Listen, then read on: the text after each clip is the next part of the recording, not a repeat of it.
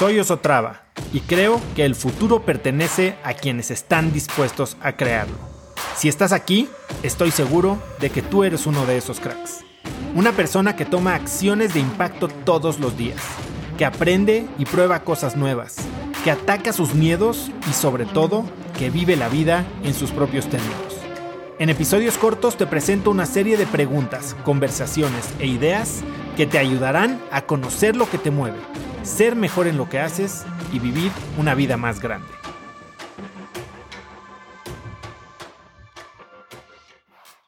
Yo me acuerdo como en mi primer trabajo, después de la universidad, yo trabajaba en una empresa que tenía una oficina mexicana, esta era una empresa transnacional, y todos en la oficina éramos mexicanos menos una persona, que era el director de operaciones, que venía de los headquarters en Londres. Él se llamaba Neil Rogers y como pueden imaginarse, eh, no era la persona con más fans en la oficina. Pero yo en ese tiempo estaba bastante cerca de él. Tal vez aún no me picaba este bichito de odiar al jefe o no había sido corrompido por la política Godín. Pero lo que Neil siempre me decía es que él tenía solo un trabajo. Y me decía, oso, mi trabajo es tomar toda la información que hay afuera, digerirla, diseñar un mensaje y repetirlo una y otra y otra vez. Básicamente mi trabajo es recordarle a la gente por qué está aquí y asegurarme de que lo entiendan. Esa es una lección que a mí se me quedó muy grabada desde ese entonces y que periódicamente recuerdo sobre todo en momentos en los que siento que la gente no me está entendiendo o no está conmigo. Lo que quiero decir es que hay mucho más a ser líder que simplemente reenviar mensajes. Y gran parte del éxito del manejo de una crisis y de la implementación de nuevas estrategias como las que tú quieres implementar ahora, es controlar el flujo de información. Así que quiero compartirte las cuatro recomendaciones para aprovechar el flujo de información a tu favor y que no te quedes hundido en un torbellino de desinformación. 1. No asumas que la información crea entendimiento. Como líder tienes que resumir y comunicar la situación.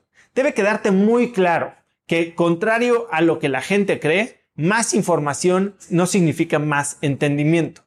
Digiere y comparte mensajes muy cortos y claros. 2. Durante una crisis parece haber información nueva cada segundo y por eso lo primero es ten cuidado con los ciclos de noticias.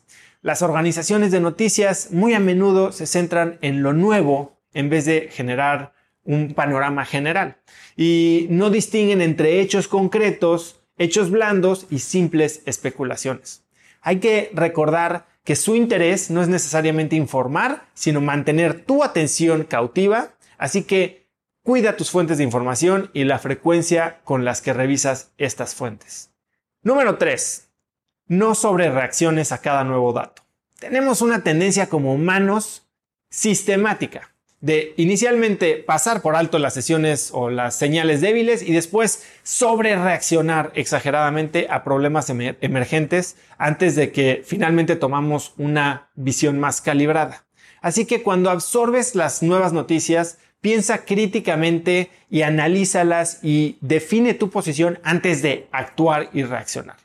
Y cuatro, reformula constantemente tu comprensión de lo que está sucediendo.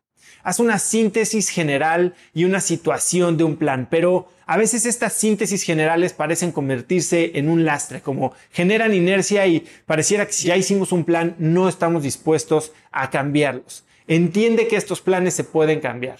Hay un proverbio chino que dice que los grandes generales deberían emitir comandos por la mañana y cambiarlos por la tarde. Conecta conmigo en Instagram como arroba osotrava y dime qué te pareció este episodio. Mi meta es inspirar a una nueva generación de hispanos a vivir vidas más grandes. Y si me quieres ayudar a lograrla, lo mejor que puedes hacer es seguirme en Spotify y dejar una reseña en Apple Podcasts para así subir en ese ranking.